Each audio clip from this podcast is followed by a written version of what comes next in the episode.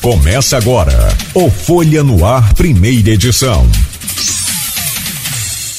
Quinta-feira, 27 de outubro de 2022. Começa agora pela Folha FM 98,3, emissora do grupo Folha da Manhã de Comunicação, mais um Folha no Ar. No programa de hoje temos o prazer de receber aqui mais uma vez o Ricardo Rangel, analista político. Ricardo, sempre um prazer renovado recebê-lo aqui neste programa, em especial nesta manhã, que a gente precisa de tanta luz quanto você tem aí agora no ambiente que você está. Bom dia, seja bem-vindo, meu caro Ricardo. Bom dia, Cláudio. Prazer estar aqui, como sempre. Bom dia para você e para o ouvinte. Muito obrigado. Deixa eu trazer o bom dia também do Aloysio Abreu Barbosa e já abrindo aí essa, essa pauta de hoje, analisando essas eleições agora para é, as que passaram, no caso do Estado do Rio, que tem já o seu governador reeleito, senador também escolhido e os deputados também escolhidos. Aloysio Abreu Barbosa, bom dia, seja bem-vindo aí a mais uma edição do nosso Folha no Ar. Bom dia, Cláudio Nogueira, bom dia, Ricardo, obrigado pela presença, conversar um pouco aí, mais uma vez, nesses dois blocos pela frente, é, bom dia, sobretudo você, ouvinte, pelo streaming telespectador do Folha no Ar. Nosso bom dia especial, a três categorias que nos acompanham nesse, nesse início de jornada aí de segunda a sexta. No início das manhãs, os motoristas aplicativos, taxistas, professores. Foi de puxão de orelha que deram via Cláudio Nogueira, lá na pessoal do IFE. Professor, uma categoria, tem uma categoria que todos os demais são devedoras são, é o magistério, né? Nosso bom dia especial a vocês. Ricardo, é, a gente planejou de, de começar com o estadual. Vamos, vamos voltar a ele. Mas é jornalista sempre preso ao, ao factual, né? E só uma pitada do próximo bloco, amanhecemos hoje sem golpe. Mais um dia sem golpe. Como é que você viu o episódio de ontem motivado aí por essa denúncia do, do governo, do PL, de manipulação da propaganda em rádios do Nordeste, da propaganda eleitoral, enfim. É, o que parece, né, André Sadi, que é uma jornalista muito, muita, muita credibilidade, muita fonte em Brasília, colocou ali com todas as letras, o que todos especularam, né? E Bolsonaro saiu de Minas no ar, né, em campanha, indo para o Rio, no, já no ar decidiu ir para Brasília, convocou as pressas ministros, convocou, é, sobretudo, ministros militares, é, é, comandantes militares, é, convocou chanceler, ministro das Relações Exteriores, né, que se espera esse pessoal em uma reunião de campanha. É, parece que, segundo a André Sadi colocou, ligou para também para alguns aliados e ia propor adiar a eleição. Não teve o menor apoio para fazer isso. Foi lembrado que tem, é, segundo a separação da. Ai, Deus, é, da foi lembrado por um aliado político que ele, ele tem maioria no sul, tem maioria no centro-oeste, tem maioria no sudeste, e que se fizesse perder a eleição, e amenizou a coisa, né, é, e disse na entrevista coletiva, basicamente, que vai recorrer à decisão do TSE de Alexandre Moraes, que negou a denúncia, e disse que vai investigar, é, deu a entender que vai investigar o denunciante por denunciação caluniosa, no caso é, o governo, né, é, e disse que vai recorrer da decisão de Moraes ao, ao, ao, Supremo. Enfim, como é que você viu isso? E como é que você vê isso, viu e vê nesses três dias que falta para domingo? Bom dia. Bom dia, bom dia, Luiz. É, eu acho que o que aconteceu ontem foi um mico, né, uma pantomima. É, e é uma, é uma o, o, o, o, Bolsonaro é um amador. Né, e está cercado por vários que são profissionais. Né? O Alexandre Moraes é profissional, o Arthur Lira é profissional. O golpe não se improvisa, né? Eu acho que a, é, eles fizeram isso de caso pensado, né, já, tanto que já tinha uma pessoa plantada no TSE para corroborar a denúncia. A denúncia não faz nenhum sentido, né? A denúncia é de que várias rádios não teriam posto no ar dezenas de milhares de inserções do Bolsonaro e, portanto, ele teria sido prejudicado e isso justificaria adiar a eleição. Evidentemente, isso seria um golpe se ele conseguisse fazer. Mas a denúncia não é, não tem nenhum tipo de fundamentação, é uma denúncia baseada meio que no ouvir dizer, né? É uma coisa muito comum nesse governo, né? A Damares outro dia fez aquela denúncia das meninas que teriam os, os dentes arrancados para fazer sexo oral. São umas coisas já de mas de onde veio isso? Não, ouvi dizer na rua. É tudo uma coisa assim muito esculhambada, né? E essa denúncia era isso. E o, e o, o Alexandre, evidentemente, percebeu que era uma tentativa de tumultuar a eleição e e repicou com, com muita ênfase, dizendo que se eles não comprovassem a denúncia em 24 horas, é, seria crime eleitoral, etc. E, tal. e isso deu uma confusão ali. É, o Alexandre foi, foi, teve muita presença de espírito, percebeu o que estava acontecendo e respondeu é, redobrando a aposta, né? E aí eles perderam o rumo de casa e inventaram essa, essa reunião aí às pressas em que o, que o Bolsonaro chamou um monte de gente e os comandantes das Forças Armadas.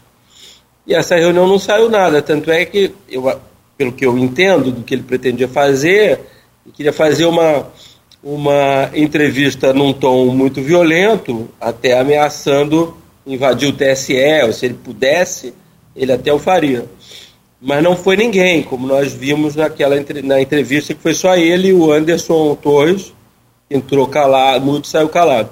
E o Heleno, né? É, o Heleno é uma, uma espécie de é quase o um engraxate que o Bolsonaro leva para lá e para cá, né? Não, a gente já perdeu qualquer importância há muitos anos, desculpa. É, e aí o, o, o Bolsonaro mudou completamente o tom e decidiu ir para o terceiro turno, né? A gente já sabe que ele vai pedir impugnação e já sabe também que vai ficar por isso mesmo. Mas se havia ainda, se alguém ainda tinha medo de golpe, pouca gente ainda tinha medo que pudesse haver de fato um golpe para valer, né? Mas se alguém tinha esse medo, ontem acabou, né? E ainda tem um fator interessante aí, quer dizer, que o, o episódio do, do Roberto Jefferson, deu uma avacalhada geral na Polícia Federal. A Polícia Federal ficou muito irritada com o Bolsonaro, que inclusive interferiu novamente, mandando o ministro da Justiça lá ali para perto, para Juiz de Fora.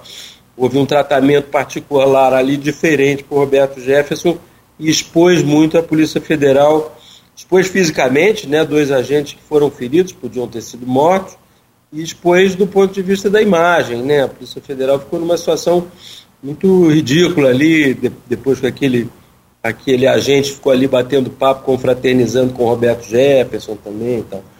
Então, se o Bolsonaro ainda tinha alguma, alguma boa vontade da Polícia Federal, deixou de ter completamente naquele episódio. Então, se o Bolsonaro fosse para o pau mesmo com o TSE, o Alexandre possivelmente mandaria que a Polícia Federal, no cumprimento, né, no, no papel de polícia judiciária, prendesse o Bolsonaro. E a Polícia Federal provavelmente faria isso. Então é um negócio ficou muito esquisito o Bolsonaro ali.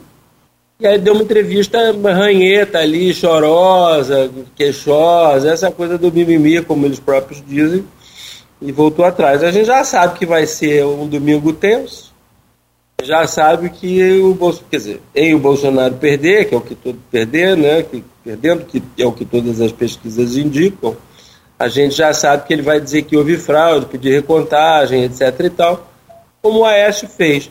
Mas aí é, é o jogo, né? Jogo jogado, vai ficar por isso mesmo. Então eu acho que, enfim, todas as, as tentativas que podia haver agora acabaram e agora a gente vai para terceiro turno para o pedido de recontagem, essas Cara, vamos voltar ao nacional, mas vamos é, seguir a pauta. É, não dava, não dava para não começar com. A gente mal dormiu, né, com mal dormiu com isso, né? Essa tensão. Estamos agora no início da manhã. Mas vamos voltar para a pauta previamente montada. Você foi candidato pela segunda vez a deputado federal pelo estado do Rio, não se elegeu. É... Você é um liberal, acho que se entra nessa cota do, do, dos danos que a extrema-direita com Bolsonaro, é, os danos causados por essa extrema-direita, é, nas urnas, sobretudo, né, a, da direita é, democrática ao centro, né, foi muito machucada no 2018, foi ainda mais machucada em 2022. Mas como é que você viu, de maneira geral, é o, a eleição de deputado é, federal e estadual do Rio de Janeiro? Eu, bom, eu, eu achei que foi, fora o fato de ter perdido, né? Achei que foi uma eleição desastrosa, mas não pela minha derrota é, é, em si. Mas é, em 2018, o centro foi muito esmagado pelo, pela onda bolsonarista. Né? É, a gente acreditava, a posta eleitoral, por assim dizer, é que, como a rejeição do Bolsonaro é hoje enorme, né? ele chegou a, a, a ter uma intenção de voto da ordem da metade dos votos que ele teve na outra eleição, e é muito surpreendente que um, um, presidente diz muito sobre o que é o Brasil, né? presidente tão ruim, de longe o pior presidente da história, tem aí uma intenção de voto de mais de 40% a essa altura do campeonato. Né? Quando as apostas foram feitas, ele estava lá em 30%. Então, a gente acreditava que, é, ele tendo essa rejeição toda, o fenômeno do bolsonarismo não se repetiria ou pelo menos não se repetiria com a mesma intensidade que haveria um espaço maior para os moderados. O que a gente viu foi exatamente o oposto disso. Né? A gente viu uma onda bolsonarista ainda mais forte do que 18. Quer dizer, nessa eleição, quem entrou foram a esquerda e a extrema-direita, e não é nem só a extrema-direita, né, Anderson? A extrema-direita delinquente criminosa. O Rio elegeu criminosos. Né? O Rio elegeu o, o chefe da milícia de Jacarepaguá, o Rio elegeu o, a família que controla o bicho em Nilópolis, a, o, elegeu gente notoriamente corrupta e pesadamente corrupta. Quero dizer os nomes aqui, porque. Né? Mas a gente, a gente viu, a gente está mandando para Brasília uma gente horrível. Esse vereador estuprador pedófilo aí, você pode dizer, porque é considerado assim, Gabriel Monteiro, Monteiro. É, ele elegeu a mãe, é, elegeu o pai, perdão, elegeu o pai, elegeu a irmã e teve voto suficiente para se eleger. Ele não entrará, porque ele é inelegível, mas ele teria, teria é, é conseguido eleger a família inteira. É, quer dizer, que tipo de pessoa vota, né? E, e quer dizer, essas pessoas todas estavam em partidos da base de apoio do Bolsonaro, ou do PL, ou do PP, ou do Republicano, ou do PTB, enfim, que é, é, é, é, são partidos muito ruins, muito corruptos, muito fisiológicos, e que apresentaram chapas é, lamentáveis, né, do ponto de vista da integridade, né, quer dizer, não só nós elegemos pessoas é, radicais, né, extremistas, mas, mas desonestos de um jeito pesado, não é só porque o, o, o corruptozinho normal é, é, é, pinto perto desses caras que foram eleitos. Então, é a pior bancada que o Rio já elegeu de longe. Né? É, então, essa eleição foi muito ruim. Nós vamos ter um Congresso lamentável, seja lá para. É claro que se né, for o Bolsonaro, são os amigos dele mas ainda assim são chantagistas, né? Gente que, que só está pensando em se dar bem, nós temos reformas para fazer. É, a próxima legislatura vai ser muito difícil, eu acho, para o presidente, seja quem for. Você, analisou é, mais a eleição para a Câmara de Deputados, né, que você, da qual você participou. Claro. É, você, você citou alguns, alguns eleitos também para a LERJ, mas, de maneira geral, é, eu sei que você está. A sua realidade é mais da capital e para quem está na capital, todo, todo engraçado do Rio é carioca, né? Fluminense, né? É, inclusive colegas que estão hoje na imprensa, que saíram aqui da imprensa de, da imprensa de, de Campos para o Rio, falando sobre isso como piada, né? Tem que ensinar a carioca que quem nasce no norte fluminense, quem nasce no norte fluminense é fluminense, né? Carioca. Inclusive para jornalista, tem que ensinar isso, né? Pelo Mas menos é... desde os anos 70. Né? Perdão, como? Pelo menos desde a fusão, mas na verdade até antes. É. Antes também não era carioca. Carioca era só na Guanabara. Né? É. Mas enfim, é. É, é ó, vocês são órfãos do, da toda a República, né? A Bahia, Salvador já, já resolveu isso há algum tempo. O Rio está tá ainda no processo de orfandade. Enfim. Tá parecendo é, até o gaúcho, né? Gaúcho, gaúcho também tem esse problema no interior. Não, eu falo Salvador, porque Salvador foi, foi a primeira capital, da, capital né, do Brasil, né? Mas Salvador resolveu algum tempo essa orfandade. O Rio até hoje chora. Chora essa condição perdida. Mas enfim. É... Salvador foi no século XVIII, né? Então já tem tempo para. É, mas tá tempo Rio também, né? Brasília. É. Mas vamos lá. É, é aqui a região, no, o norte e noroeste fluminense, a gente elegeu um é, federal, o Murilo Gouveia, que é de Itaperuna, filho de Alfredão, que é um político tradicional de Itaperuna. Você tem, você tem dois municípios polos, né? Do norte fluminense, Campos, e do noroeste, Itaperuna. É, então, elegeu um federal, que é, que é Murilo Gouveia, entrevistado aqui nesse programa na segunda-feira, é, e elegemos seis estaduais. A saber, dois que eram público de 10, Rodrigo Bacelar e, e Bruno Dauário, é, Tiago Rangel, que é vereador aqui de Campos, que se elegeu a primeira vez, que tentou se elegeu. Se reelegeu o deputado de Macaé, Chico Machado. Se reelegeu o deputado estadual de Teperuna, Jair Bittencourt.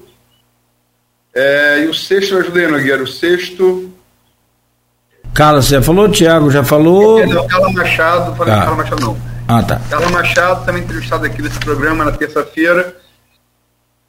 Na terça não, foi na. Foi na sexta-feira. Sexta foi na sexta-feira passada. É. Na sexta-feira passada. É, Ex-prefeita de quatro mandatos, São da Barra. Como é que você vê é, a eleição alérgica, tá essa disputa aí, aparentemente, do Rodrigo Bacelar, que é de Campos, é, entre o Márcio Canela, tem o Jair Bittencourt correndo por fora. É, o Cláudio Castro não se, não se manifestou ainda. É, o Siciliano, presidente da Câmara, tentou o Senado, não, não se elegeu. É o fim de uma era. Espaço tá, ele ocupou vago de Pisciani. Vai ficar vago agora. E tem, um, tem, tem dois na região disputando, né? O Jair e o Rodrigo Bacelar. Como é que você viu a eleição alérgica? E como é que se vê essa disputa à presidência da casa? É, eu, eu acho que o problema que ocorreu é, na eleição dos federais se, se replicou na eleição dos estaduais, né? Moderados também não foram eleitos, é, e o que era o que era o, o, bolsonarismo no plano nacional é um, um pouco o Cláudio Castro eleito com 60% no primeiro turno. Uma barbaridade. Né? Inclusive aí os, os, garotinhos se organizaram aí, se entenderam com o Cláudio Castro, pelo menos até a até a Parnador, né, ou até a segunda ordem. Eu acho que é, é o que você disse, quer dizer, é, é, a continua tendo. A qualidade da LES sempre foi muito ruim, né? Pior que a do Congresso, do Congresso Nacional, é, isso não mudou em alguns aspectos piorou. Ah, esse vácuo aí do, do André Siciliano abre, abre essa espaço aí, vamos ver como é que vai ser essa briga aí de Rodrigo Bacelar e companhia. Mas eu acho que é basicamente a mesma coisa, sabe? Não tem. Não há boa notícia e não há bons augúrios para os próximos anos aqui na LERJ também não. Os melhores quadros não foram eleitos melhores candidatos não foram eleitos. Antes de chegar à eleição de Castro, que você citou, a reeleição, na verdade, né, embora tenha sido eleito como vice de mas foi eleito. É, de, depois, de Temer, depois de Temer ficou bastante patente isso, né? Você não vota no, no cabeça de chapa, você vota na chapa inteira, né? então, é, é, como é que você viu a eleição de Romário, né? Eu costumo fazer, se você me permite, eu, eu, eu não sei se você, gosta de futebol, Ricardo, eu nem sei se você gosta de futebol, você gosta? Mas, teoricamente, eu, eu sou botafoguense, né? Botafoguense tem dois tipos, o fanático, que assiste até jogo com a Havaí, e o que assiste um pouco de longe, que já está cansado de sofrer. Eu estou na segunda categoria. Mas, é, não, que Romário, você, é, ele tem uma, eu acho que ele tem como político, sobretudo nessa última eleição, uma característica que marcou, marcou muito como jogador.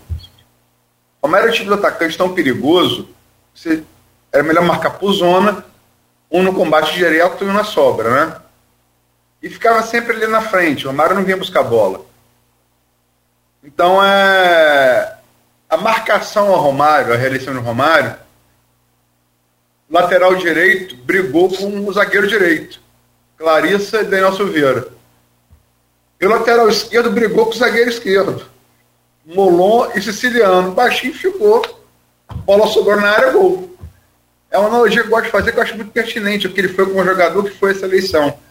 Você concorda, discorda, por quê? Eu concordo, eu concordo. Mas é, é uma coisa.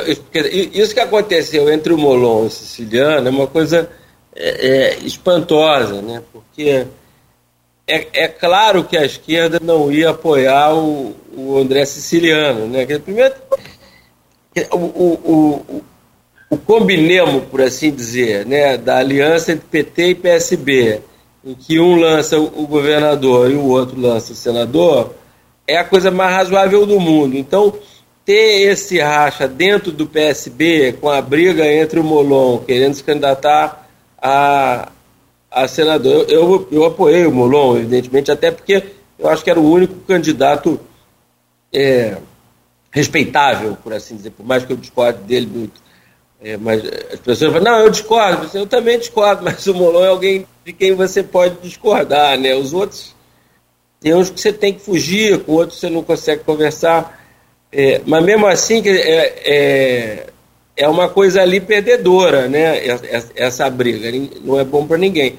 O PT deveria ter feito um acordo mais bem amarrado com o PSB e devia ter lançado um candidato melhor, porque lançando o siciliano ninguém consegue defender. Então, os próprios eleitores do PT preferiam o, o candidato do PSB. Foi uma coisa ali muito confusa aquela briga, inclusive com uma, uma briga meio pessoal entre o Freixo e o Molon. O Freixo andou espinafrando o Molon, foi uma coisa é, um pouco esquisita, né?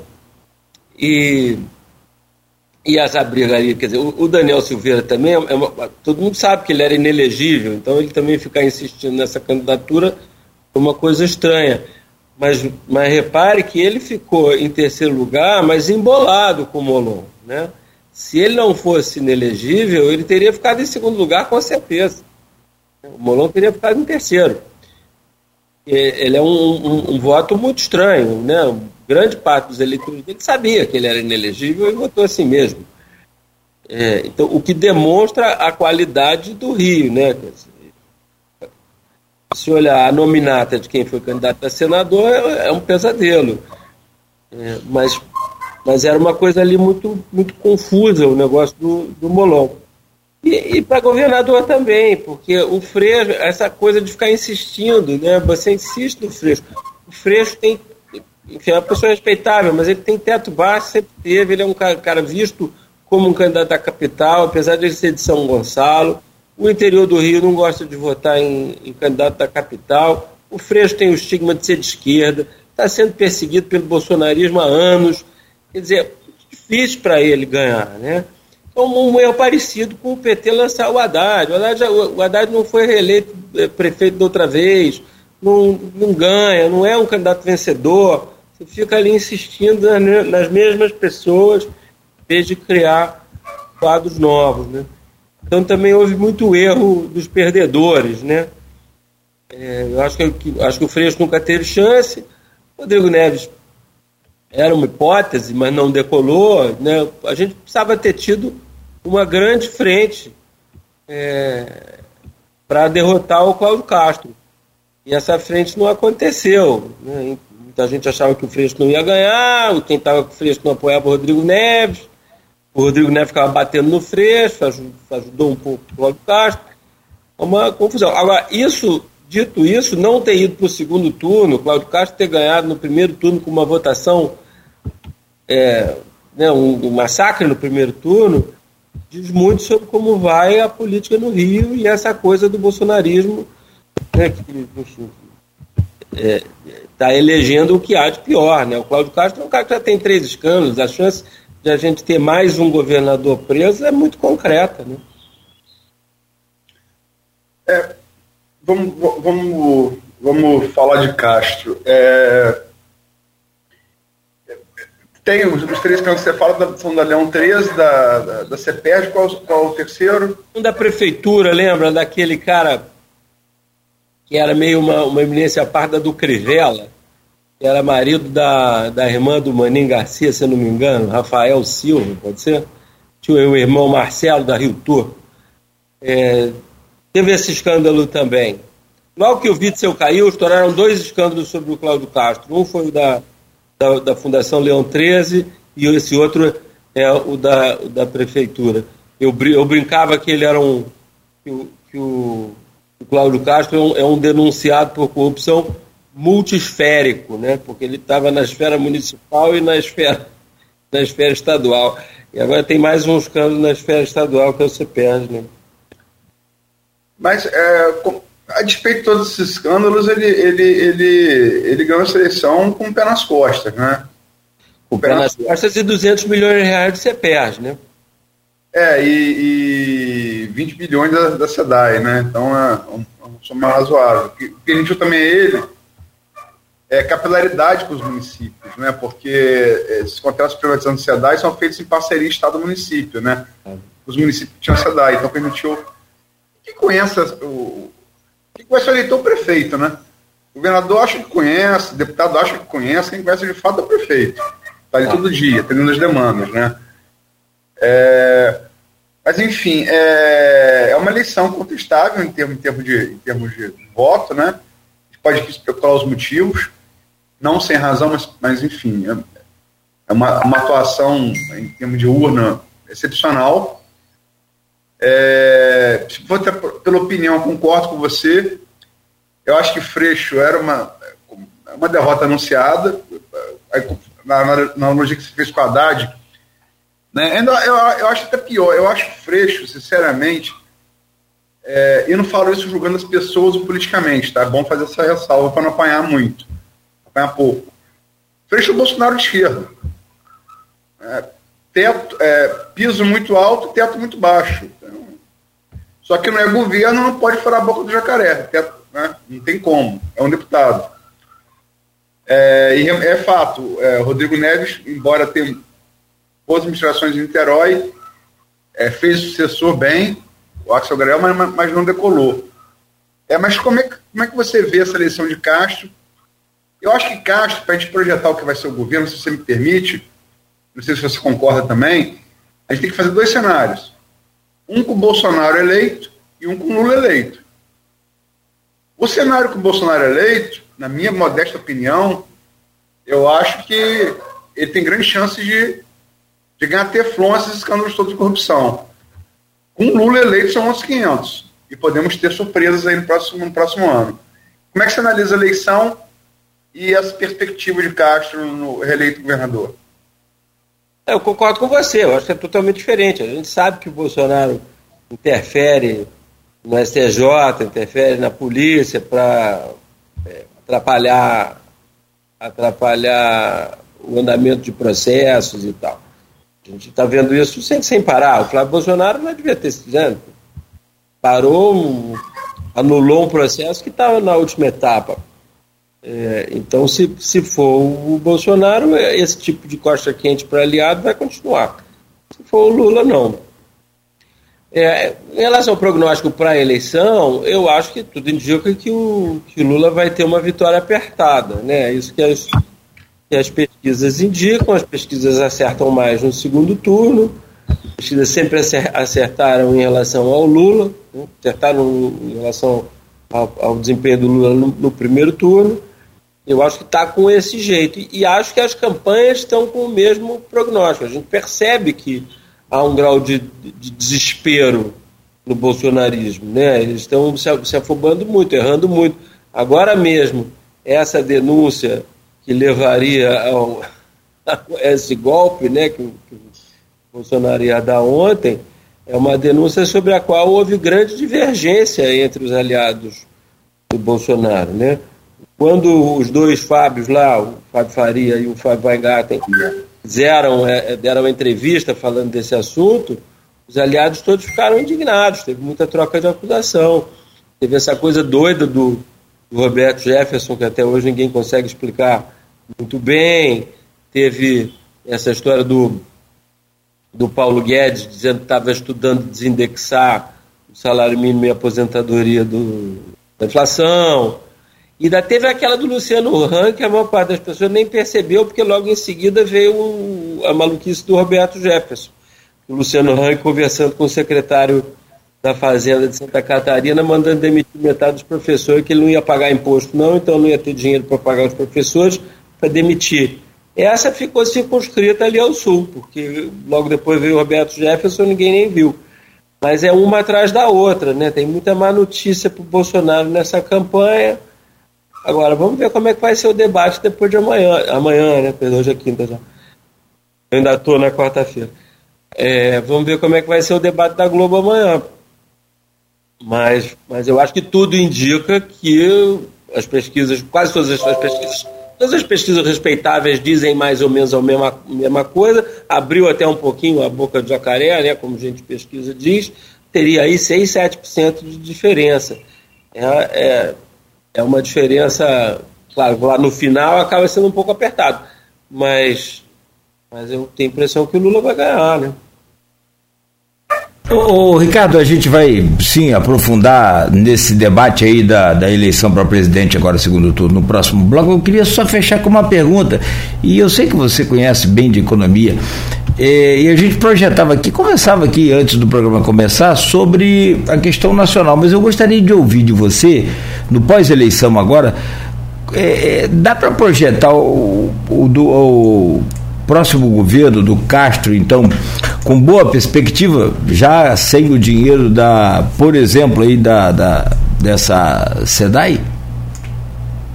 Não, eu acho que vai ser muito difícil. Acho que é um fenômeno parecido. Ele está gastando uma barbaridade para se eleger, como, como Bolsonaro também. É, da mesma maneira que vai haver uma herança maldita muito violenta para o próximo presidente, também vai haver para o próprio pro Cláudio Castro. É aquela famosa frase da Dilma, né? Na eleição a gente faz o diabo. Mas depois vem o resto. O, o Cláudio Castro está queimando o dinheiro da SEDAI vai acabar o acordo. Quer dizer, é, é, o Rio de Janeiro tem essa maldição, né? A gente para, combina de que vai andar na linha, depois faz uma, uns, uns carcel, uma confusão, gasta o dinheiro todo e aí vai lá de pedir na mão no governo federal de novo, pedir mais uma vez, pelo amor de Deus, que dessa vez a gente vai entrar na linha e não entra. Né? A, a, a privatização da SEDAI era uma excelente oportunidade de tentar botar um pouco das contas em ordem e, obviamente, não está botando, muito ao contrário. E, mas quem manda aí nessa eleição 200, 300 milhões de reais vão fazer muita falta. E se for, a gente não sabe quem vai ser o próximo presidente, muito menos quem vai ser o próximo ministro da Fazenda. Mas eu, eu acho improvável que o. Acho que o Lula vai ganhar e acho improvável que ele ponha o ministro da Fazenda é, desenvolvimentista gastador tipo Guido Mantega. Né? Acho que vai ser alguém com mais a cara do, do Henrique Meirelles, até não só porque está tudo muito difícil, como tá, vai ser muito apertado essa, essa eleição e teve apoio de muita gente de centro. Né? A Simone, o próprio Alckmin, todos os economistas do Real, todos os democratas brasileiros que sabem o que está acontecendo estão declarando o voto contra o Bolsonaro. Nem é o voto no Lula, é um voto contra o Bolsonaro, porque a gente precisa tirar o Bolsonaro do poder. Então todo mundo está botando o, o, o, o, lenço no nariz, quer dizer, quem é liberal, né? Essa turma toda, esses economistas todos, são os melhores economistas do Brasil. Então eu acho que não vai ter. É, eu acho que o Cláudio Castro vai sofrer para refazer esse acordo. É, o estado do Rio tem suas peculiaridades, né? Muito complicado. Ô, ô, meu caro Ricardo Rangel, vou pedir licença a você, muito rápido, só para a gente fazer aqui um, um intervalo. E Aloysio, você que nos acompanha aí também pelo Face, pelo Insta, pelo YouTube ou aqui na rádio, fique ligado. Próximo bloco, e aí sim, direto para segundo turno das eleições no Brasil. Terceiro turno, eu estou de férias, hein, Aloysio? Hoje no programa com a Luísa Abreu Barbosa estamos conversando com o analista político Ricardo Rangel. Hoje já falamos sobre as eleições estaduais, né, para deputado, deputado federal, deputado estadual, senador, governador do estado do Rio. E agora a gente né, vira a chave para nacional, reta final e né, é como diz aquela propaganda, cada mergulho é um, é um flash. Né? Cada momento você tem aí uma, uma, uma novidade nessa eleição e parece que a coisa né, não para por aí. Deixa eu trazer o Aloysio Abreu Barbosa, você abrir esse bloco aí, por favor, Aloysio. Antes de entrar, é, é, é também é, correlato, né? Você foi teve na, logo no início. No, eu, você, você chegou a ser fundador do Partido Novo? Não me recordo disso. Não, não né? Mas você teve logo lá no início e se candidatou a federal em 2018 pelo Partido Novo. Eu estou vendo aqui agora que o Partido Novo parece confirmar as acusações é, de linha auxiliar do bolsonarismo, né, é, ou de bolsonarismo literalmente laranja, que é a cor do partido a condição de quem é aliado sem assumir muito bem né, na metáfora, e, e acabou de suspender João Amoedo agora de manhã por ter manifestado apoio a, a Lula no segundo turno das eleições. Como é que você encara isso? Eu, olha, meus amigos do Novo que me perdoem, mas eu, eu acho que isso eu acho que é uma morte horrível, sabe? Acho que é, eu, eu, eu, tô, eu eu estou muito longe de ter sido um fundador do Novo. Eu entrei no Novo em 2017, quando eu decidi me candidatar no finalzinho, eleição de 2018, eu entrei no finalzinho de 2017. Eu entrei no Novo porque era o único partido que, que falava que a reforma da Previdência era importante, enfim, tinha uma, um, olhar sobre a necessidade das reformas que os outros partidos não, não enxergavam. Eu achava que a reforma da Previdência era de longe a coisa mais urgente do Brasil.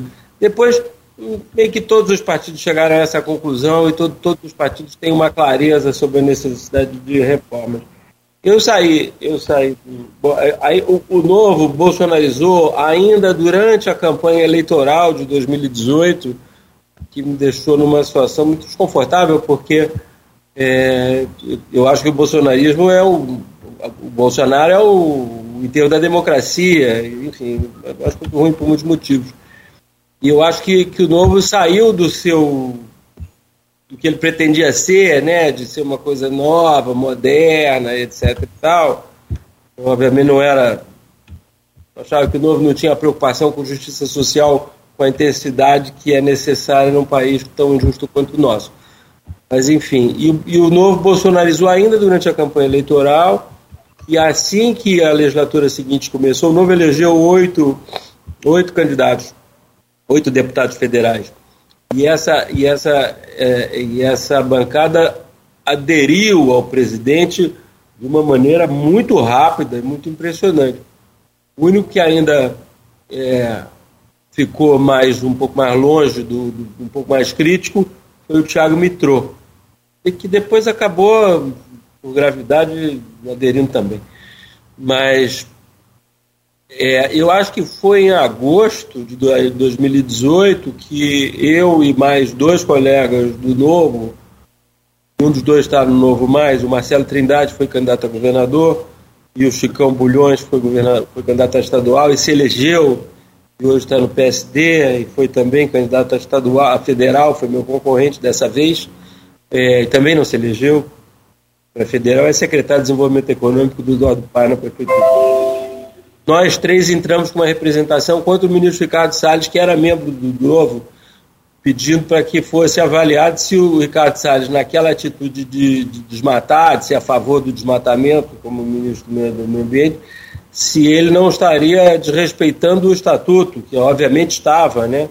o Ricardo Salles acabou sendo expulso do Novo por causa dessa nossa representação, mas o Novo demorou três meses para catar, para começar a avaliar, demorou um ano para Demorou um ano para expulsar o Ricardo Salles, quer dizer, uma coisa que era óbvia, que deveria ter acontecido muito antes, que devia ter pelo menos suspendido a filiação do Ricardo Salles, assim, no iníciozinho do, do, do, do, governo, sem que ninguém pedisse nada, a gente teve que pedir, demorou um ano e tal.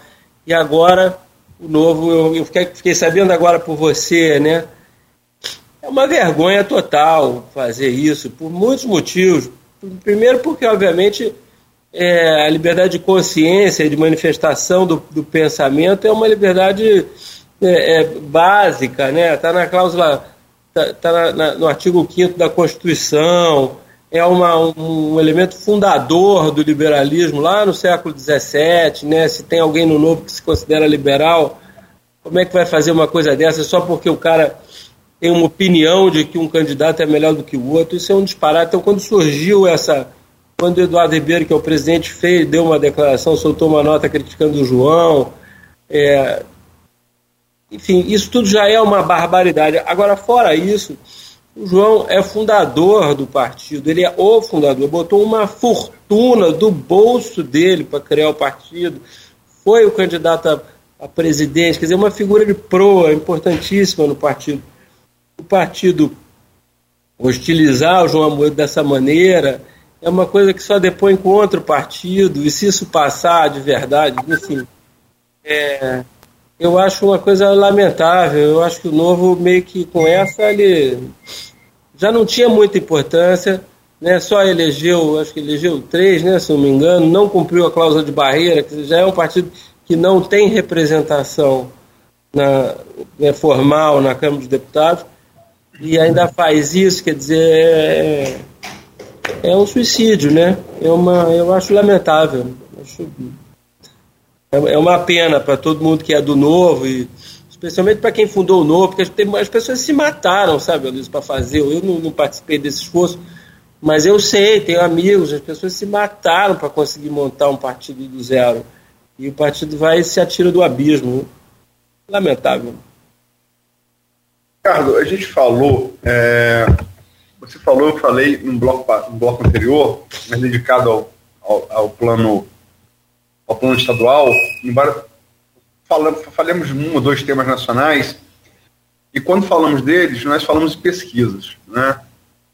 Como podia deixar de ser em qualquer, em qualquer eleição, né, né tão polarizada na reta final, é, numa semana, uma semana derradeira, três dias para a urna, é, nós temos várias pesquisas essa semana que foram abertas. Só para dar um, um, resumo da ópera da semana passada, semana, semana passada, a boca do jacaré pareceu fechar. A distância entre, entre de Lula, a vantagem de Lula e Bolsonaro pareceu diminuir. E essa semana as pesquisas é, mostraram o, o contrário, né? É, essa boca de jacaré parece ter voltado a abrir e cito, é, se você me permite, número, os números das pesquisas dessa semana. Atlas Intel, que foi o segundo instituto que mais acertou no primeiro turno, colocou é, Lula com 53%, Bolsonaro com 47%, diferença de 6 pontos. Na mesma segunda-feira, o IPEC, o antigo Ibope, colocou Lula com 54%, Bolsonaro com 46%, diferença de 8 pontos. Na terça-feira, a IPESP colocou Lula com 53, Bolsonaro com 47, seis pontos. Mesmo número de diferença da Intel. E a Paraná Pesquisas, né, colocou uma diferença bem menor, é, Lula com 50,2%, Bolsonaro com 49,8%, diferença 0,4%. Mas há que se lembrar que a, a Paraná fechou um contrato com o PL, ainda no período pré-eleitoral, esse ano, de 2,7 milhões, o que bota um pouco sob suspeita essa, essa diferença menor da Paraná. Muito embora tenha sido o terceiro instituto que mais tem acertado é, no primeiro turno. Por fim, ontem, é, Quest e Poder Data, Quest deu Bolsonaro com 48 na estimulada.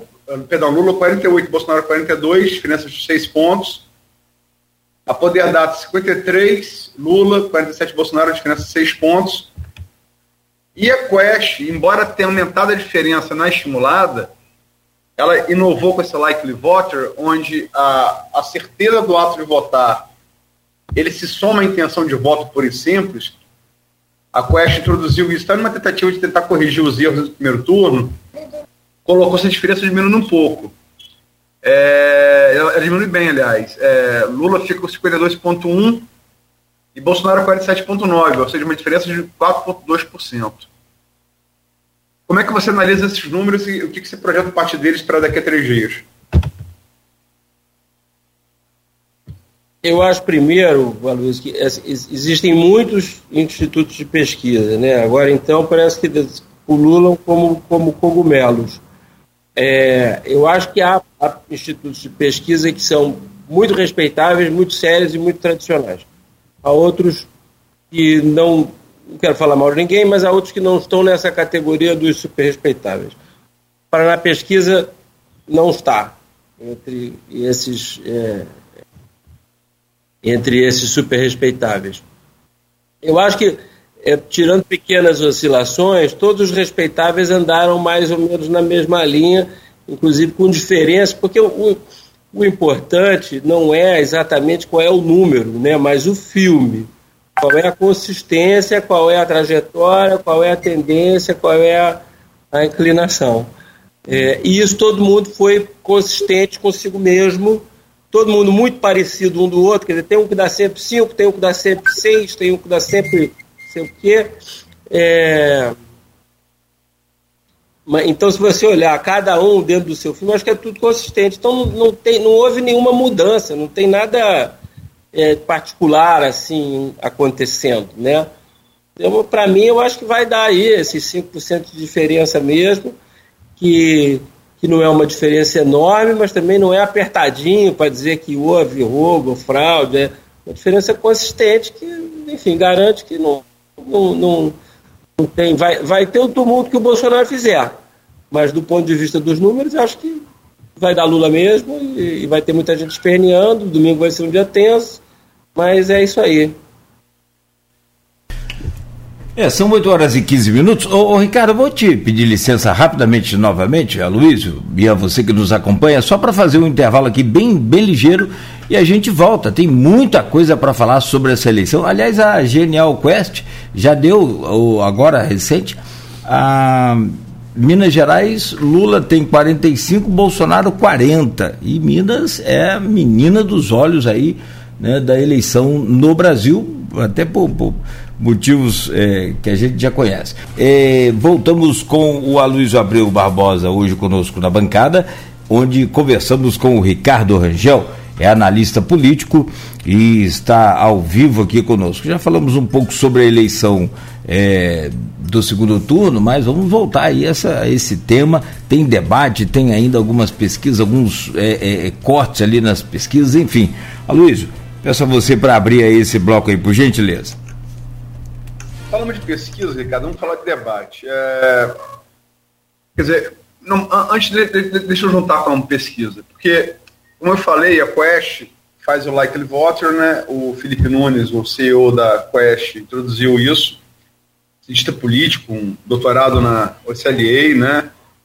É, tem feito um papel muito bom nessa, nessa campanha. Começou essa campanha Quest, Instituto Mineiro, de muita qualidade.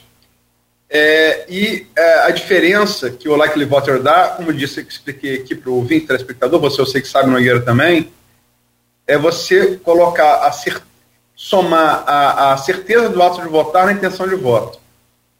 no sentido de você tentar antecipar, projetar a, a abstenção. Porque é, todos os pesquisas, como você falou, tirando a Paraná, que tem esse contrato milionário fechado com o governo, com o PL, antes da, da campanha, que torna essa diferença menor dele em relação a todos os demais um pouco suspeita, é, todos os demais dão a mesma coisa, varia aí entre, entre 5, 6, 7, 8, vai, vai nessa variação né, é, da diferença da vantagem de Lula e Bolsonaro. E que é, Bolsonaro teria hoje três, é, três maneiras de vencer a eleição no voto. Né? A primeira seria a abstenção, sobretudo no, no, no Nordeste. Né? E, e, é o que lá aquele voter da Quest tenta, tenta antecipar e realmente projeta que a diferença sem, é, sem abstenção, sem contar abstenção é uma, é maior, e com abstenção é menor. Né? Está muito bem expresso pela Quest. A outra maneira de Bolsonaro ganhar a eleição é a abstenção nossa varia em torno de 20%. Os especialistas falam que só uma eleição de 24% ou mais, que a gente nunca teve, é, poder dar a Bolsonaro a chance de vitória, né? Sobretudo porque o eleitor mais pobre, que é mais Lula, ele tem mais dificuldade de locomoção, né? É, a outra, e isso preocupa sobretudo no Nordeste, onde o Lula também tem, tem, tem maior vantagem sobre o Bolsonaro. A outra maneira seria Bolsonaro ampliar a vantagem que ele teve no primeiro turno na região sudeste, que é a mais densa do, do Brasil, literalmente. É, e como Nogueira, é, e passa muito por Minas, né? Bolsonaro deve, ganhou São Paulo, deve, deve, Tarcísio deve se eleger, ganhou no Rio e Castro possivelmente vai ampliar essa, essa vantagem é, para ele. Tivemos aqui ontem um belo exemplo disso na, na carreata que o Castro participou com o Flávio Bolsonaro e o Vladimir Garotinho. E deu muita gente, foi do lado da minha casa, eu pude ver deu muita gente realmente. É, mas Minas, né? Aquele coisa, Minas, quem ganha em Minas leva o Brasil. O último que perdeu em Minas e ganhou o Brasil foi Getúlio Vargas, em 1950, contra o Brigadeiro Eduardo Gomes, que tem 72 anos. E é, a Quest, como o, o, a Quest, o, o Instituto Quest, como o Nogueira apontou bem, deu aí cinco pontos de vantagem de Lula para Bolsonaro. Né? É, a terceira maneira de Bolsonaro virar isso seria Lula repetir as atuações muito ruins que teve nos dois debates. É, tivemos até que, é, que ele participou, né? O debate do primeiro. do é, Perdão, dos três debates. O debate da, da Band, o debate da, da Globo primeiro turno e o debate da Band no segundo turno. É, queria que você fizesse, analisasse esses pontos e afunilando aí para a sua expectativa do debate de amanhã. É, é o negócio, né? O, o, a pesquisa não, não, ganha, não, ganha, não ganha eleição. Se ganhasse, não precisava ter o pleito, né? Já não precisava ir lá e votar. É, são indicações, são indicações móveis. Então sempre tem um imponderável. Né? Há casos famosos é, tem aquela famosa foto do Truman, né, o presidente americano, com a, o, o, o jornal com a manchete já, jornal já na banca, dizendo que o oponente, o Dewey, tinha vencido. Né? Então tem essas coisas. Agora, eu, isso posto eu acho muito difícil. Né? O Bolsonaro teria que ter. Eles ficam fazendo essas contas do impossível, né? Se toda a abstenção votasse no Bolsonaro, né, se todos os não sei o que virassem. Não é o que parece indicar, né? É claro que a votação do, do Bolsonaro será maior no segundo turno do que foi no primeiro. Estamos vendo aí que a maior parte dos eleitores do Felipe Dávila do Novo deve ir para o deve ir para o Bolsonaro, mas as pesquisas todas indicam que 70%, coisa que o vale da Simone Tebet, vai para o Bolsonaro. A Simone está fazendo esse trabalho muito fortemente, né? Pelo que eu andei vendo nas pesquisas, um contingente maior de votos da Simone vai para o Bolsonaro do que do Ciro. Tem mais gente do Ciro indo para o Bolsonaro do que. Não que vai para o Lula, mas, mas muito mais gente do Ciro indo para o Bolsonaro do que gente da, da Simone, que é curioso, né? Porque o Ciro já foi até ministro. Tá? É, então eu acho que esses exercícios, eles são os exercícios do absurdo, né? Para você ver, não, para ele ganhar teria que acontecer alguma coisa realmente espetacular. Mas tem um outro fenômeno também, tem sempre uma decantação no segundo turno, né? Porque os deputados que tinham que ganhar já ganharam, os que perderam que tinham que perder perderam.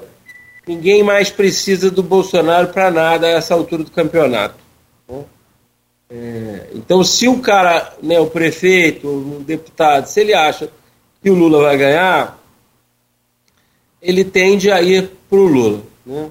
tende a virar a casaca. Quer dizer, há, há, há um estímulo para virar a casaca. Tem que lembrar também que os eleitores do Bolsonaro são eleitores fisiológicos, né? Eu digo os eleitores políticos profissionais, né? Os políticos do Centrão que vão fazer campanha, os prefeitos que vão fazer campanha, que não foram eleitos nesta eleição, né, não precisaram do apoio do Bolsonaro para se eleger, portanto não tem uma gratidão pessoal.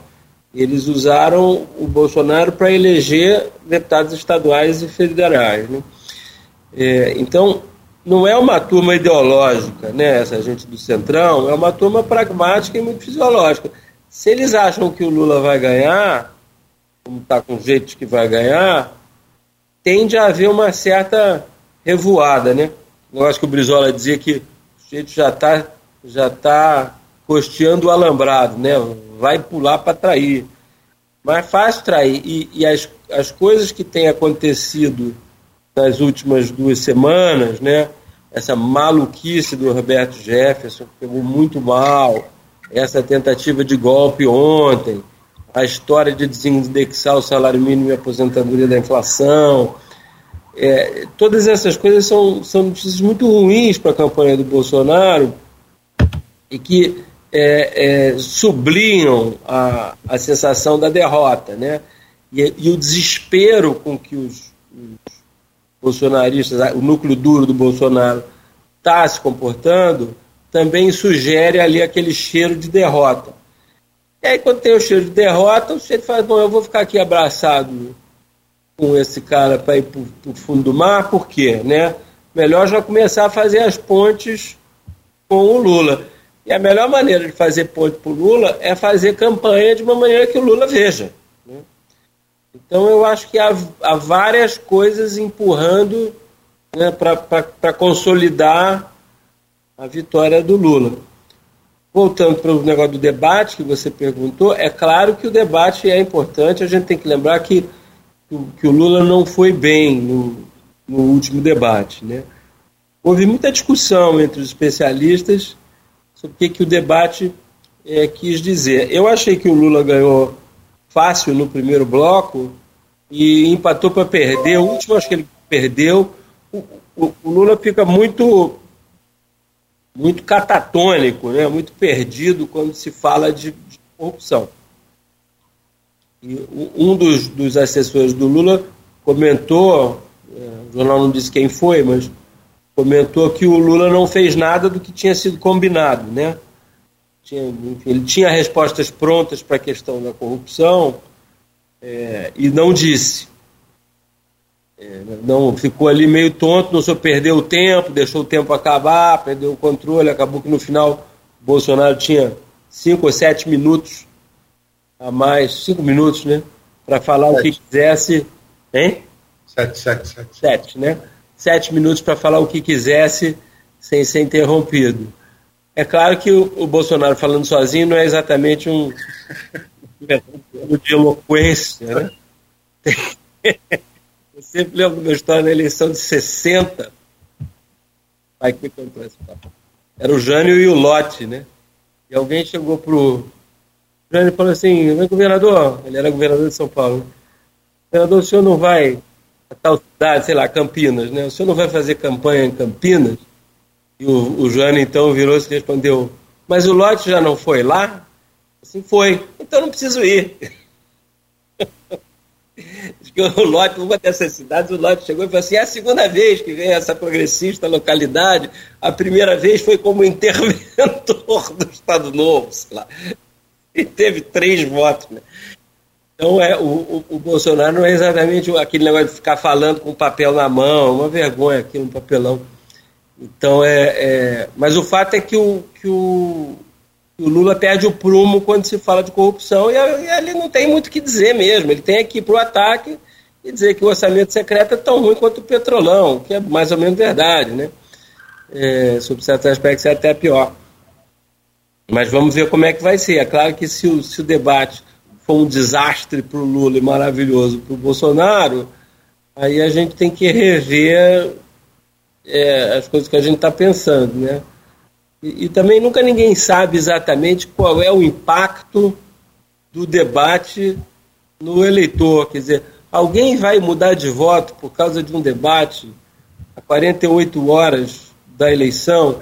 Eu sempre acho que essas notícias é, do jeito que está cristalizado pelo negócio do Roberto Jefferson. Roberto Jefferson é uma catástrofe para o Bolsonaro.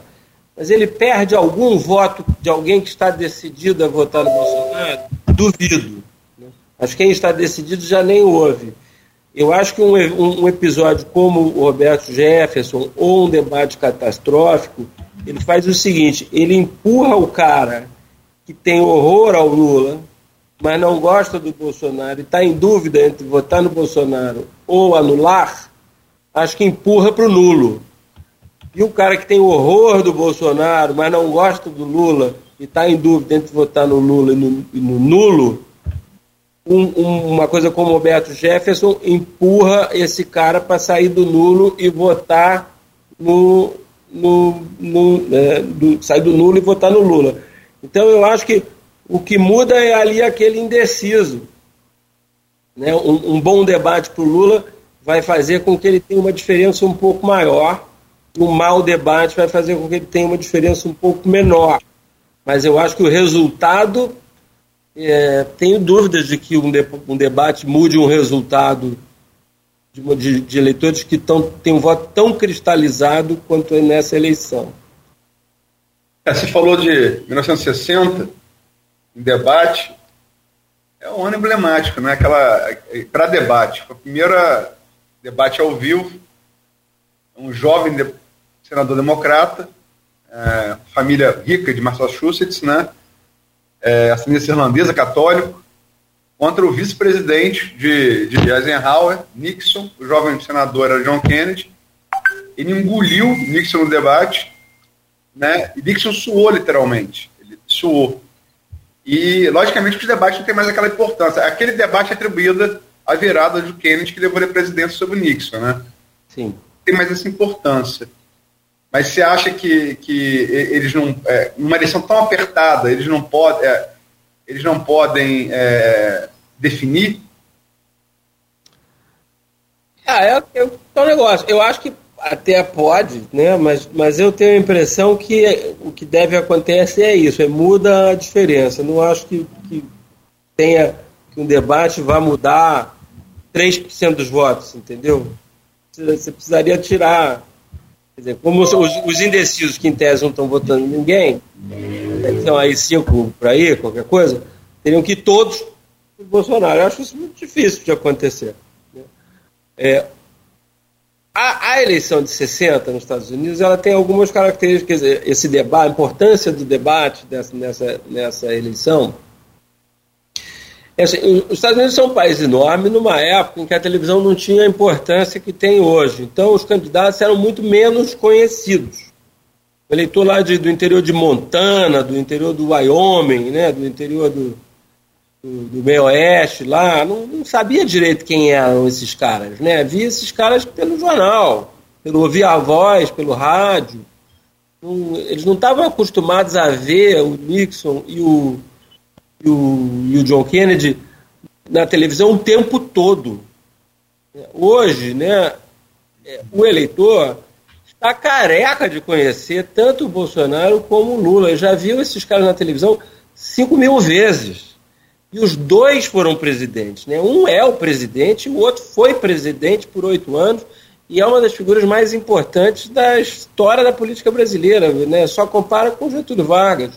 E possivelmente até ganha do Getúlio nessa altura do campeonato, em termos de carisma, de, de, de, ascendência sobre o eleitorado. Ainda tem a história de que ele foi preso, então ainda apareceu tudo aquilo ali.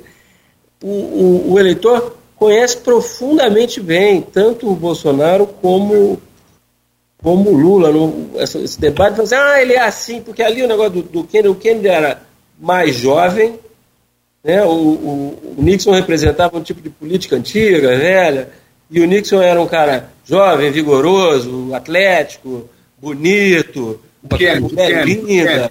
O Kennedy. O Kennedy. Você falou Nixon. Não, o Nixon era aquele desastre, né? O Nixon... Não, não, entendi, mas você falou o Nixon de novo. Não, me enganei, não, errei. Era claro... jovem bonito. O Nixon não, era claro que é o Kennedy. Era... Claro que é o Kennedy. O Nixon não era bonito nem quando era jovem. é, e, o, e, o, e o Kennedy era jovem, bonito, vigoroso, atlético, casado com aquela mulher linda, que ainda por falava francês, não sei o quê. Um, era, quando o eleitor né, viu ele, é, é, é, quando viu ele ali encarnado, né, a cara dele, todo falante, bonitão e tal, e o Nixon suando, né, apavorado, aí deu aquela pinta de que o Kennedy é que era o vencedor e aí o debate pode ter mudado. Mas hoje eu, eu acho que não tem nada que os eleitores não, não saibam, inclusive os defeitos. O, o Bolsonaro pode bater à vontade na questão da corrupção. Todo mundo sabe que houve a corrupção mesmo, que foi uma roubalheira miserável. Eu acho até que o Lula seria melhor para o Lula se ele dissesse realmente houve corrupção no meu governo e eu errei, deveria ter fiscalizado. Não precisa dizer que ele estava envolvido também, né? Mas eh, eu acho que ele sairia melhor. Mas eu acho que não tem nada que o, que o Bolsonaro vá dizer que não seja de conhecimento público de todos os eleitores. Né?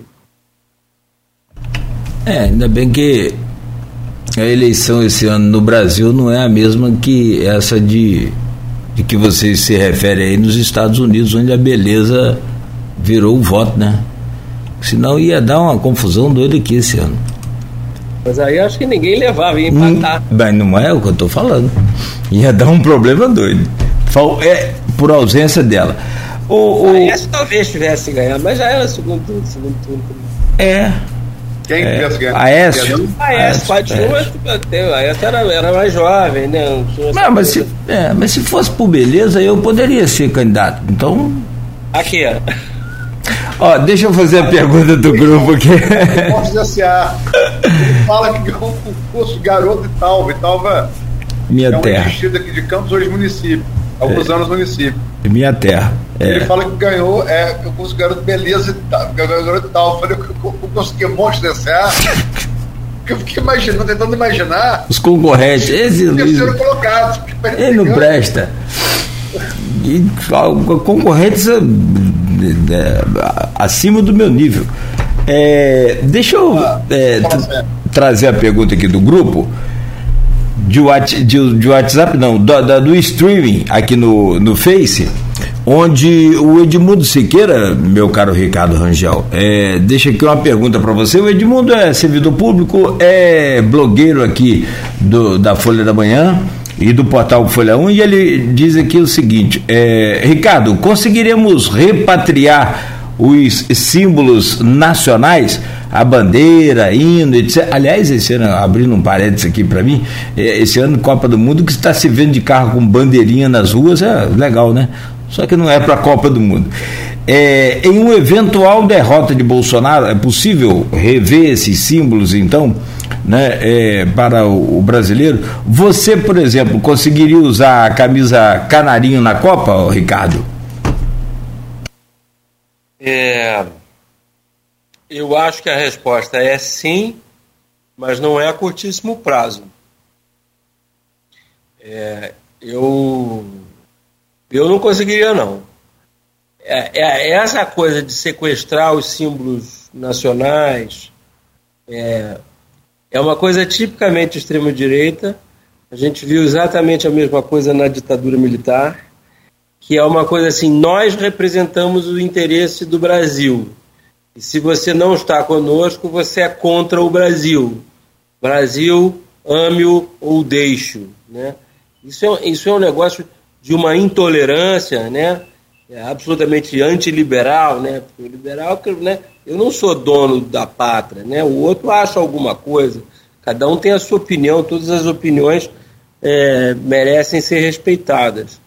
E é exatamente é, é uma maneira que os militares sempre tiveram isso. O Hamilton Mourão sempre se comportou dessa maneira. Você não pode. Há uma, uma, uma mistura que é, é, um, é um pouco burrice e um pouco é, má fé de achar que o governo é o país. Então, você não pode falar mal do governo, você tem que lavar a roupa suja é, aqui dentro, não pode falar mal do Brasil para o estrangeiro. Né? É uma coisa que é instrumentalizada né, como ferramenta política, é, mas há, há, também uma certa burrice, uma certa ingenuidade de o cara realmente achar que ele representa. Dizer, né, o, o, eu é que represento o verdadeiro patriotismo, que é uma coisa que os militares têm o tempo todo, né? Nós é que somos os verdadeiros patriotas. Eles acreditam nisso, eles aprendem isso na academia, é, nas academias militares, na, na Escola Superior de Guerra. Eles contam para si mesmos essa história de que eles é que são os verdadeiros patriotas, que ninguém é mais patriota do que eles, porque eles estão dispostos a morrer pela pátria e blá blá blá blá blá blá. No fundo não é verdade, né? A gente viu um grau de corrupção entre os militares é, que estão no governo, que é brutal. Né? No Ministério da Saúde, a gente viu lá aqueles 12 coronéis, metade, metade da ativa, metade da reserva, super corruptos atravessando vacina. É, mas tem essa atitude, é uma atitude inclusive doutrinária, que vem do positivismo, né, em que, porque o, o liberal, o democrata, ele acredita que é, o país é o resultado de várias correntes de pensamento e o positivista, o, né, ele acha que existe a corrente de, de, de, pensamento correta e que você tem que estar tá naquela, e que se você não está naquela, você é um inimigo da pátria. E essa atitude que eles fazem é com base nisso que eles sequestram os símbolos nacionais. É, voltando para a resposta para o Edmundo, eu acho que a gente recupera sim, mas não vai ser este ano, não vai ser rápido. Como foi no caso dos militares. Os militares sequestraram os símbolos da pátria durante 21 anos e a gente demorou bastante tempo para recuperar, mas recuperou. Né? Agora é, o Bolsonaro sequestrou de novo. Mas a gente vai recuperar. Agora vai demorar um tempinho, né? Eu acho que as pessoas ainda vão sair, ficar constrangidas de usar a camisa, a camisa da seleção é, por enquanto. Nessa Copa, é, eu com certeza não usaria. Né?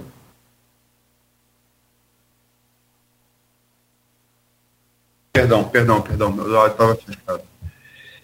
É, 148, estamos chegando já caminhando para o final do programa. É, tem uma pergunta aqui também no streaming do Gustavo Crespo Potência. É, sabemos que a corrida presidencial está muito polarizada, mas estamos vendo o empenho dos, dos executivos estaduais, como exemplo, Zema, governador de Minas, Cláudio Castro, mais aguerrido é, para o seu candidato.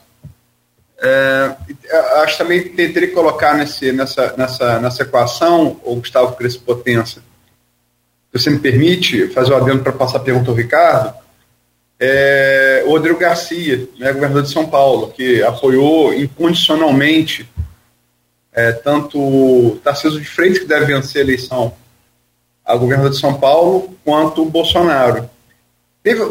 Você já voltou a escrever na Veja, não, né, Ricardo? Não, ainda não.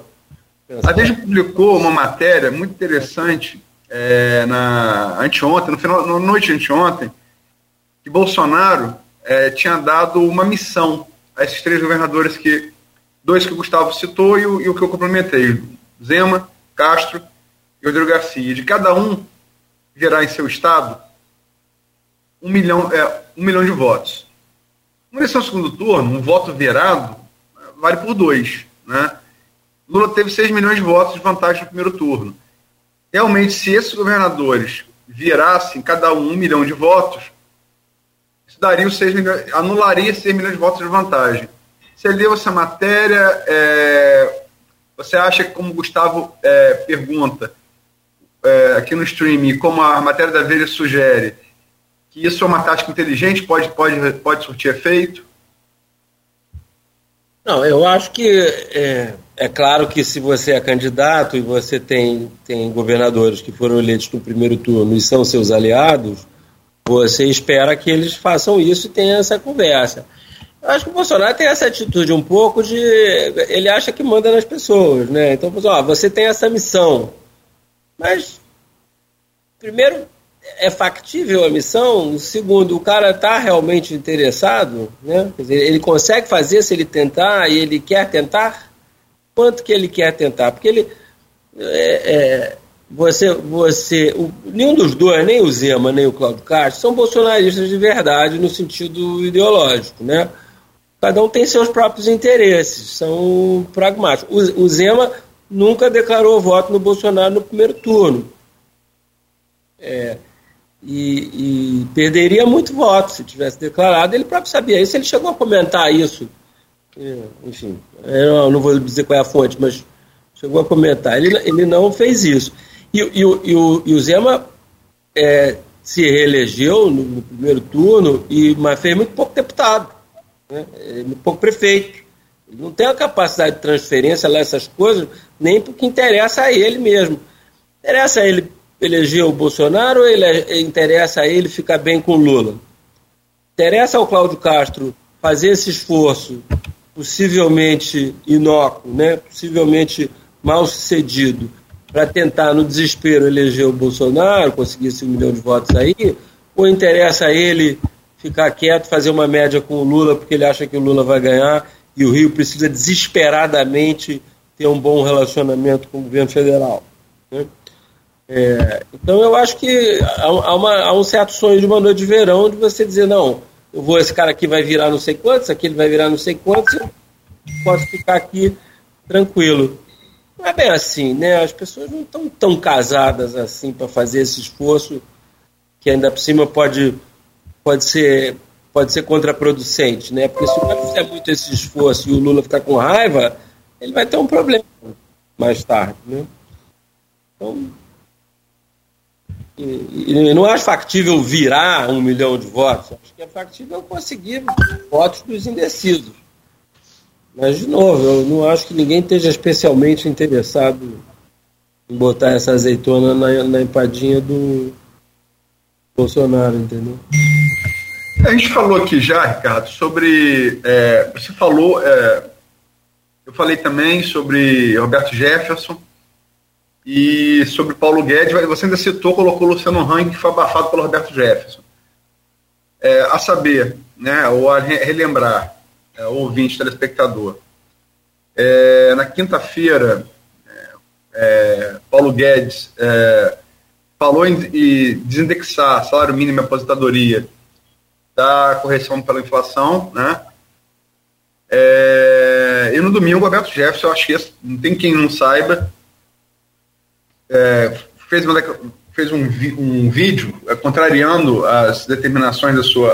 As, os limites da sua prisão domiciliar, né, que é, desde o início do ano, Alexandre Moraes permitiu ele, ele faz tratamento de câncer, né, por motivo de saúde, câncer de pâncreas, que ele ficasse é, em, em, regime de prisão domiciliar, e ele é, burlou essas vedações, foi para por conta de Cristiane Brasil, ex-deputada, é, ex-deputada não, ainda é deputada, mas no final de mandato, não se reelegeu, sua filha, fez um, um vídeo com acusações, é, não dá nem para tentar reproduzir aqui, né, é, totalmente é, abaixo da linha da cintura contra a ministra Carmen Lúcia, não só nossa condição de ministra, como na sua honra enquanto mulher, né, e produzindo o que mais abjeto lá no bolsonarismo. É, e aí, é, logicamente, fez isso sabendo que ia ter a, a, a domiciliar relaxado. Vem a polícia, quatro agentes da Polícia Federal na casa dele, ele dispara 50 tiros de fuzil. É 223 RM, é o calibre do fuzil R15 e três granadas. Feriu dois policiais. É, eu só vou reproduzir aqui, Ricardo, para você comentar esses dois eventos, a, a análise de dois é, analistas é, que, são, que, são, que são da academia, é, analisando isso na, nessa abertura da boca do jacaré favorável ao Lula nessa semana nas pesquisas. É, o, o, Renato Dolce, que é cientista político, mestre de economia na Sorbonne, falou sobre a questão do Guedes, abre aspas. O repique de rejeição eleitoral de Bolsonaro cresce acima da margem, após a fala de Paulo Guedes sobre salário mínimo, que foi um dos motivos da ressaca de Bolsonaro, perdão, nas redes sociais. E é, ele fala isso sobre o Preciso Quest, né? E o cientista político Rodolfo Costa Pinto, coordenador do Poder Data, analisa a questão de Roberto Jefferson. Abre aspas, Rodolfo Costa Pinto. Ainda vejo um cenário de estabilidade. As variações foram dentro da margem de erro, pode ser um efeito direto do episódio envolvendo Roberto Jefferson, muito explorado pela oposição ao presidente e com grande exposição na internet e na mídia, e na mídia tradicional, sobretudo na segunda-feira, bem no meio da realização da pesquisa. Não se pode dizer isso de maneira definitiva, mas foi o único fato com potencial para ter impacto nos resultados. Como é que você analisa esses dois fatos e, e, e no impacto deles que as pesquisas é, registraram nessa reta final? É, eu acho que é aquilo que. Eu acho que, claro, que o, o episódio do Roberto Jefferson é. é os dois, né? O, o Roberto Jefferson e, e, o tal estudo para desindexar, tem um enorme impacto negativo sobre a campanha do Bolsonaro. É, eu não eu, eu, volto a dizer, eu acho que é, é, é, é são duas notícias que empurram o sujeito que está em dúvida entre votar no Lula e votar nulo, né? O cara que não gosta do Bolsonaro, mas quer votar no Lula, em que alguém olha e fala assim, pô, mas isso é realmente uma loucura, né? Agora é, é o que eu precisava, o último empurrão que eu precisava para votar no Lula. Eu acho que pode ter esse impacto. É, mas é o que todo mundo falou, né? Continua uma flutuação ali dentro da margem de erro. Os votos estão muito cristalizados, né? É, estão muito cristalizados. Então, o cara que vai viajar, ou vai voltar, que hora vai voltar da viagem? É, o cara que votaria, o cara foi passar o fim de semana fora, né? Na serra, ou na praia, ou lá onde for. É, ele votaria no Lula se estivesse aqui. Ele pode antecipar a volta duas horas para votar? Talvez. E o cara que talvez tivesse vontade de voltar tivesse vontade de voltar para votar no Bolsonaro, pera, tá, agora chega, eu não vou mais votar nesse cara. Entendeu? Porque isso também não dá. Eu, eu acho que o negócio da, da, da tentativa de golpe ontem, para quem estava prestando atenção, é um tremendo empurrão para o cara que estava em dúvida, né? detesta o Bolsonaro, mas não consegue imaginar o Lula de novo, então vai votar no Bolsonaro para impedir isso. Vai falar, ah, bom, depois dessa também, então não vou votar em ninguém. Né? Não, não vou sair de casa para votar no, no, Bolsonaro que patrocina esse tipo de coisa, né? E acho que confundiu muito a, a, a militância, né? A militância ficou sem, sem saber o que dizer. O, o, Bolsonaro perdeu o controle da pauta, que é uma coisa rara, né? Ele, em geral, tem o controle da, da pauta nas redes sociais. As redes sociais estão, estão sempre discutindo o que ele quer. Ele não, Carluxo, né? É muito bem feita a, a, a campanha nas redes sociais do, do, do Bolsonaro. Mas de vez em quando você percebe que o cara fica sem discurso. Teve uma parte dos bolsonaristas que foi, foram, que foi defender o Roberto Jefferson, teve uma parte que foi defender a Polícia Federal e, portanto, ficou contra o Roberto Jefferson, e teve uma parte que embatucou. Os caras pensaram, o que eu vou fazer? Não, não sei o que fazer. E aí é, a oposição batendo firme, fazendo gozação, mesmo atrás do outro, o que, que você faz quando existe uma briga entre um bolsonarista raiz feito Roberto Jefferson e a polícia, que é uma coisa que é sempre é, é, cantada em prosa e verso pelo bolsonarismo, como né, a polícia, uma maravilha e tal. Então é, a campanha paralisou. E eu, eu acho que isso, na verdade, tem uma, um fator muito importante. Essas coisas todas, né, essas duas que a gente está falando, mais a história do Luciano Hang, é, foi a outra? Teve mais uma também. Ah, não, e essa confusão de agora. Eu acho que elas fazem a, é, a campanha ficar paralisada, sabe? Então, eles deveriam estar trabalhando fortemente para conseguir novos votos e eles estão trabalhando fortemente para não perder votos. Porque são coisas que levam a perder votos. Muda a estratégia. Estão brigando entre si. Teve essa brigalhada aí de, de, de alguns dos caras que estão fazendo a campanha com os dois Fábios, que acharam que foi amador e responsável, que ia ser um tiro no pé, que ia sair pela culatra. Né? É, porque tem ser. O Bolsonaro tem um problema que é o seguinte: o que, que ele deve fazer? Né? Ele deve tentar melar ou ele deve tentar ganhar? Porque se ele estivesse perdendo muito longe, ele tentaria melar. Se ele estivesse muito quase ganhando ou ganhando, ele deveria tentar ganhar. E ele está naquele negócio que não sabe o que fazer. Então tem uma parte dos aliados que acham que tem que botar a bola no chão, ser tranquilo para tentar ganhar, ganhar a eleição. O próprio Flávio Bolsonaro deu uma entrevista outro dia dizendo que o pai está mais calmo, que tal, não sei o quê. O Bolsonaro está sempre flutuando esse estou mais calmo dentro da institucionalidade para ganhar a eleição normalmente, e o brigão que quer melar tudo e dar o golpe. E aí fica uma coisa um pouco esquizofrênica a campanha, né? não sabe para que lado vai. É, isso aí eu acho que bem que você já respondeu o que eu ia te perguntar, mas acho que dá para encaixar ainda. São nove horas e um minuto. Só para fechar, Ricardo. Nesse Fla-Flu, e que você né, conhece bem aí, sabe, entende e analisa muito bem. Dá para cravar um vencedor faltando aí dois, três dias para a eleição? Eu cravaria o Lula. Eu acho que, eu acho que o Lula está na frente. Perfeito. Eu acho que... Sim. Era o que me surpreende não é que ele ganhe, o que me surpreende é que o Bolsonaro, a essa altura do campeonato, ainda tenha mais de 40% de, de apoio. Claro que é um antipetismo muito forte, mas se, se o Bolsonaro fosse competente, provavelmente ganharia. Né? Eu acho que diz muito sobre o Brasil, porque a gente tem um, um, um, presidente candidato à reeleição que está trapaceando o tempo todo, que é um inimigo da democracia, destrói o meio ambiente, que desmontou o Ministério da Educação, estamos no quinto, quinto ministro, o quarto foi preso por corrupção. A, a, a, saúde foi essa catástrofe na pandemia, na segurança a única política é liberar armas, a gente tem uma quantidade de armas, tem um milhão de armas, é mais do que efetivo da polícia. Quer dizer, é, é uma gestão muito temerária, né? Está levando o Brasil para o buraco. Ele ter tanta, tanta adesão me surpreende muito. Perfeito. Mas acho que perde. De novo, acho que perde. Perfeito. Ô, Ricardo, quero te agradecer muito aí pela participação no programa. Né, agradecer por estar conosco aqui nesta, nesta manhã de, de, de quinta-feira.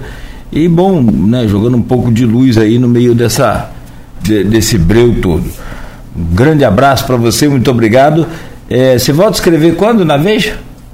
Não é, sei ainda. É por conta da, do período. De, a desincompatibilização aí para o é, carro. Não, e a campanha é um negócio muito. muito desgastante. É, desgastante. É, independentemente do político ser bom ou não, você tem que ter esse respeito, porque olha. É.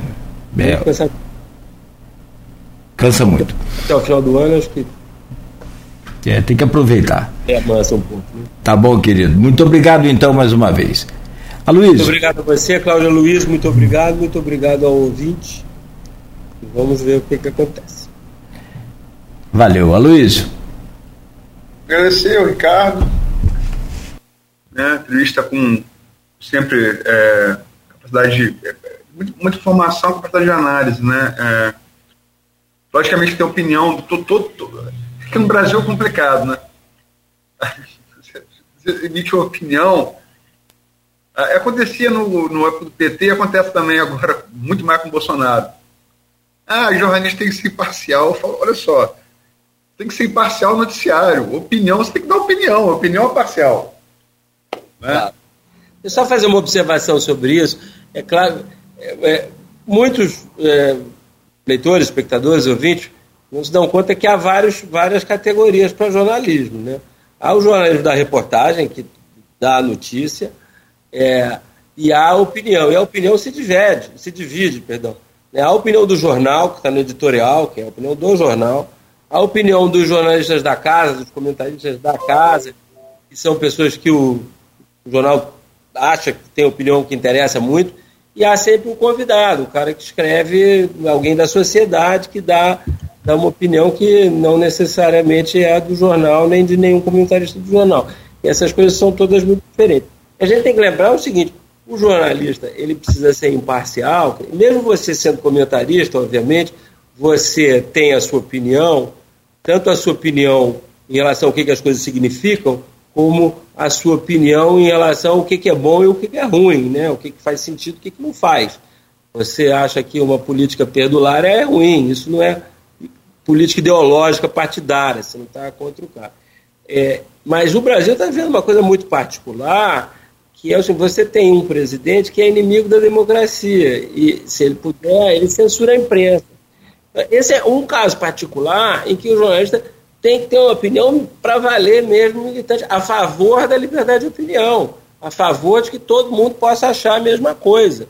Né? Quer dizer, todo mundo pode achar, achar uma coisa diferente. Né? O, o, o cara que quer ser ditador é obrigado todo mundo a ter a mesma opinião. Não existe jornalismo é, fora da democracia liberal.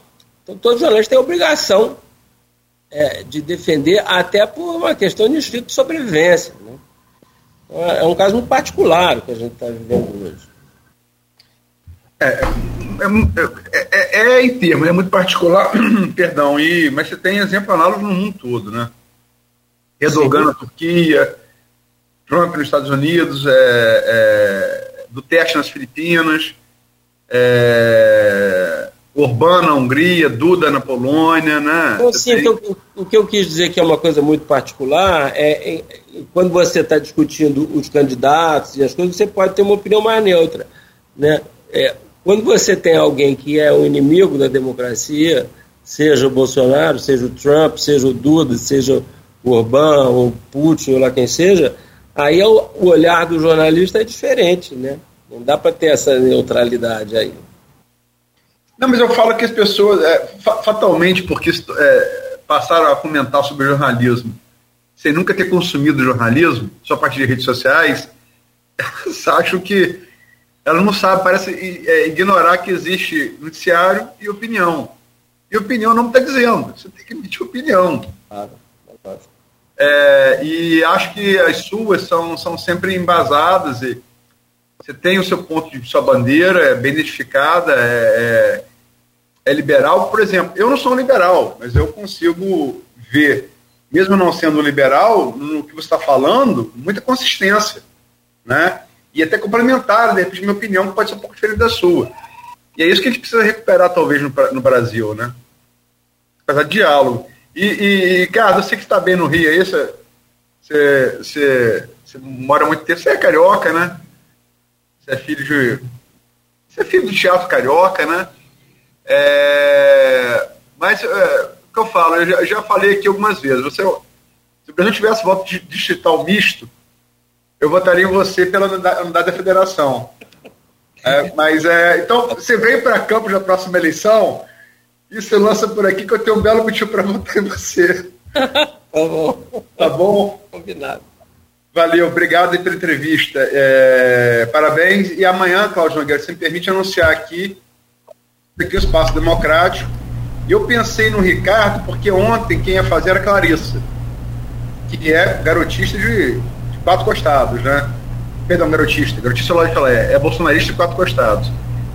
É, e aí, sabendo que o Ricardo é crítico a Bolsonaro, eu quero fazer o contraponto. Mas amanhã dentro desse mesmo espírito, vamos ouvir aqui. Campos tem uma peculiaridade, né? Entre várias outras. É, tem, duas, tem duas cidades no mundo que tem dois bispos católicos. Uma é Paris, outra é Campos. É, Campos tem pela, pela, pela borracha que teve com os conservadores, depois a, a reunificação, tem um bispo diocesano, que é Dom Roberto Ferreira Paz, uruguaio mais brasileiro, mais campista, mais campista que temos, né? É, que é progressista, e temos o bispo conservador é, da Maria Vianney, nessa, é, como é que é, você quer... São João Maria Vianney. É, que, é, Nogueira Papa então sabe seu Bem, é, São João Maria Vianney, né? É, é, que é, são os conservadores, é, é. um conservador, um progressista, na fé que ainda é a dominante do, do Brasil, está no nosso nossa gênese, está no nosso DNA desde o início, um defendendo uma posição, outro defendendo outra dentro do Estado laico, né, como deve ser. Então vamos encerrar uh, o último Folha no Ar, antes da eleição, bênção de Deus pelo, pelo, pela continuidade da nossa República Laica. Que é o melhor para todo mundo. Vai ser muito bom, não tenha dúvida. Obrigado, Ricardo. Muito obrigado a vocês. Abraço, Ricardo. Bom dia. Muito obrigado a você de casa também. Muito obrigado a você que no, de casa é modo de dizer, né? Você que está aí no carro, em casa, no trabalho, onde estiver acompanhando a Folha FM, continue ligado, continue aqui na, na, na Folha, vem muita música aí a partir de agora e o Folha no ar, já anunciado aí pelo Aloysio, volta amanhã. Só lembrar que domingo tem Folha da Manhã e segunda-feira também, sábado não, excepcionalmente, ok?